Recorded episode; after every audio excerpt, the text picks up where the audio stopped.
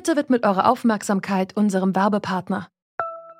Die Suche nach geeigneten Mitarbeitenden kann viel Zeit in Anspruch nehmen, muss sie aber nicht unbedingt, denn man kann sich helfen lassen.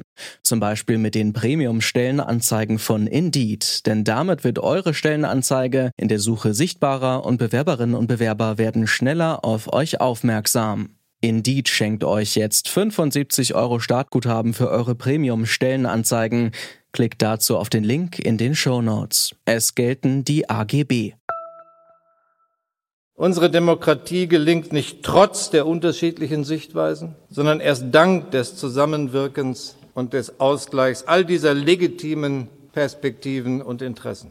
Einheit in Vielfalt, aus vielen Stimmen eine gemeinsame Politik. Diese Ordnung hat mehr als einmal Handlungsfähigkeit bewiesen, auch und gerade in Zeiten der Krise. Das hat Bundespräsident Frank-Walter Steinmeier heute Vormittag in seiner Rede gesagt, die er anlässlich der 1000. Sitzung im Bundesrat gehalten hat. Auch wenn der Ausgleich unterschiedlicher Interessen zur Demokratie dazugehört, ist das nicht immer einfach. Auch nicht im Bundesrat. Dort sitzen die Vertreterinnen und Vertreter der Landesregierungen und die müssen einheitlich abstimmen. Das heißt, sie müssen sich vor der Abstimmung im Bundesrat darauf einigen, ob sie beispielsweise für oder gegen ein Gesetz stimmen oder sich enthalten. Da aber die Landesregierungen selbst inzwischen immer öfter durch mehrere Parteien zusammengesetzt sind, ist es oft schwierig, sich auf eine gemeinsame Stimme zu einigen. Wir fragen uns deshalb in dieser Folge, wie gut funktioniert der Bundesrat heute? Es ist Freitag, der 12. Februar 2021 und ich bin Amelie Baerbutt. Hallo.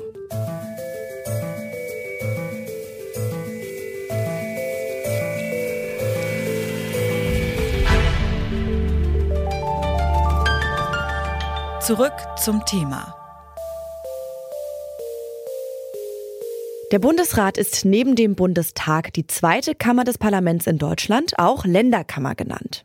Durch den Bundesrat können die einzelnen Bundesländer bei der Gesetzgebung und Verwaltung des Bundes und in Angelegenheiten der Europäischen Union mitwirken. Pro Bundesland werden mindestens drei und maximal sechs Vertreterinnen und Vertreter in die Länderkammer entsandt, die jeweils eine Stimme haben. Allerdings müssen die Stimmen eines Landes geschlossen abgegeben werden.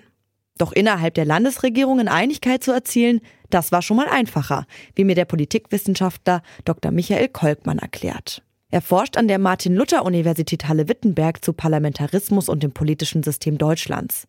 Zuerst habe ich ihn gefragt, was sich an der Arbeitsweise des Bundesrats seit der ersten Sitzung im Jahr 1949 eigentlich geändert hat. Also institutionell hat sich relativ wenig verändert. Ne, da kennen wir die Strukturen und die Abläufe wie eigentlich seit der ersten Sitzung am 7. September 49. Aber was sich natürlich verändert hat, ist fast alles drumherum. Wenn Sie an die Parteienvielfalt denken, an die unterschiedlichen Mehrheiten, die wir oft haben in Bundestag und Bundesrat, die sehr unterschiedlichen Landesregierungen, die ja den Bundesrat ausmachen, so haben wir ja heute in 16 Bundesländern 13 verschiedene Landesregierungen, wenn wir auf die Partei parteipolitische Zusammensetzung gucken, Verändert hat sich sicherlich auch die Zahl der Zustimmungsgesetze, wo also der Bundesrat zustimmen muss. Als man das Grundgesetz geschrieben hat, hat man gedacht, das sind vielleicht fünf Prozent aller Gesetze. Und vor ein paar Jahren hat man dann festgestellt, es sind fast 60. Und in der Föderalismusreform hat man das versucht zu korrigieren. Heute sind wir so bei 35 Prozent. Aber ansonsten, wenn wir in den Bundesrat reingucken, natürlich die große Veränderung durch die Wiedervereinigung, als fünf neue Länder dazu kamen. Aber von den Strukturen, von den Abläufen ist eigentlich bemerkenswert wenig, äh, was sich eigentlich im Laufe der Zeit verändert hat.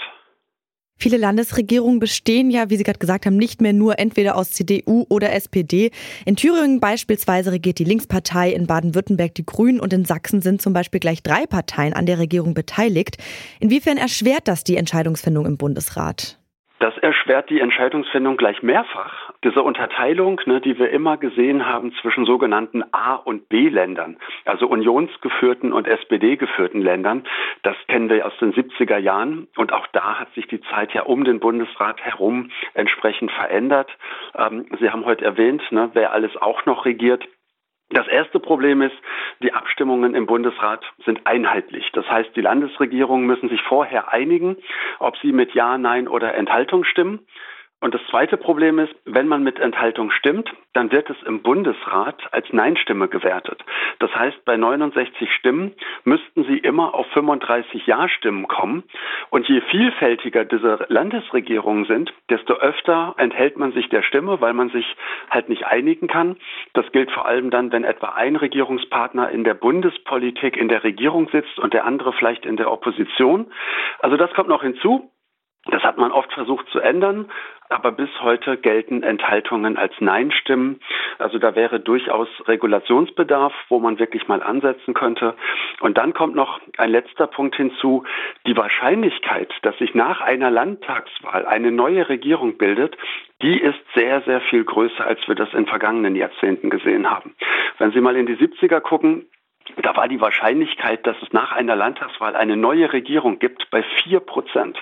Und in den vergangenen zehn Jahren ist dieser Wert auf 46 Prozent angestiegen. Also statistisch gesehen, ne, nach jeder zweiten Landtagswahl gibt es eine neue Landesregierung. Und das sorgt vielleicht sogar noch weiter für ein Stück der Diskontinuität auch im Bundesrat. Mhm, das führt mich jetzt auch zu meiner nächsten Frage, denn anders als im Bundestag sitzen im Bundesrat ja nur die Regierungsparteien der Bundesländer und damit gibt es ja quasi keine Opposition. Ist das nicht ein Problem, wenn die Regierenden dort quasi unter sich bleiben?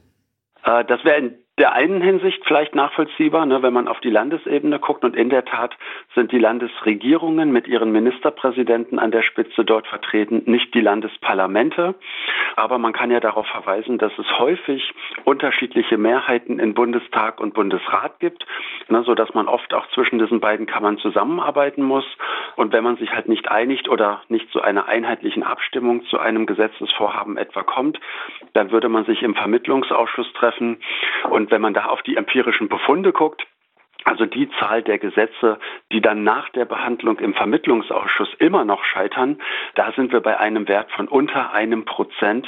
Also der Wunsch, der Wille und häufig auch die Fähigkeit, sich da wirklich zu einigen, die ist relativ groß. Auch wenn der Wille, mit einer gemeinsamen Stimme zu sprechen, grundsätzlich da ist, braucht es oft viele Verhandlungen und Kompromisse. Bis eine gemeinsame Entscheidung gefunden ist, kann es deshalb kompliziert und langwierig werden. Funktioniert der Bundesrat deswegen heute schlechter? Politikwissenschaftler Dr. Michael Kolkmann sagt, da müsste man natürlich fragen, was man unter gut und schlecht versteht. Ne? Ähm, und Adenauer, der erste Kanzler, hatte schon die Befürchtung, dass der Bundesrat eine Art Nebenregierung werden könnte. Also von daher, äh, ich glaube, mit der Föderalismusreform hat man einige Sachen in den Griff bekommen. Ne? Gerade die Zahl der Zustimmungsgesetze, dass die wieder zurückgegangen ist. Auf der anderen Seite ne, sprechen wir oft von Politikverflechtung in der Bundesrepublik. Ähm, und in der Tat ne, wäre es vielleicht eine Idee, mal bei Zeiten eine Regierungskommission, eine Expertenkommission einzusetzen, um sich einfach mal ganz grundsätzlich den Bundesrat anzugucken und vielleicht zu überlegen, was können wir ne, 70 Jahre nach der Gründung, 30 Jahre nach der Wiedervereinigung verändern. Es hat so eine ähnliche Kommission direkt nach der Wiedervereinigung gegeben als man überlegt hat, ne, äh, müssen wir das Grundgesetz anpassen. Und dann hat man relativ geringe Änderungswünsche festgestellt. Ähm, aber wir haben vorhin schon ne, die Regelung mit den Abstimmungen im Plenum des Bundesrates angesprochen. Vielleicht wäre es einfach mal äh, an der Zeit, ne, sich durchaus auch mit wissenschaftlicher Expertise dieses Parlament anzugucken und dann zu entscheiden, gibt es irgendwo Schrauben, an denen wir vielleicht noch ein bisschen drehen können, wo wir ein bisschen nachjustieren können. Aber im Großen und Ganzen ne, hat der Bundesrat in den bisherigen 1000 Sitzungen eigentlich schon gezeigt, ne, dass er sehr effektiv arbeiten kann.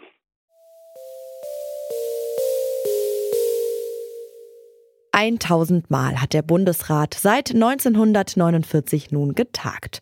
Und in der Zeit hat sich am institutionellen Rahmen gar nicht mal so viel geändert. Seit einigen Jahren setzt sich der Bundesrat aber deutlich variabler zusammen. Damit werden einheitliche Stimmenabgaben natürlich auch schwieriger. Auf der anderen Seite, der Bundesrat versucht möglichst viele Gesetze konstruktiv zu behandeln und ist damit auch meist erfolgreich. Dass dennoch Raum für Verbesserung besteht, ist ja fast immer so, aber reformieren oder gar komplett neu denken braucht man den Bundesrat deshalb noch nicht.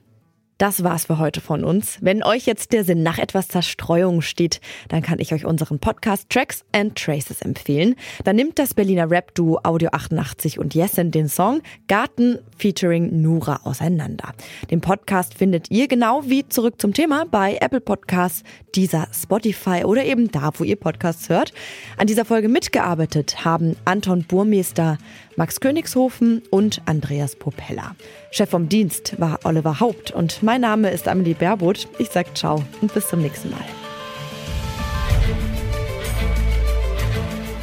Zurück zum Thema vom Podcast Radio Detektor FM.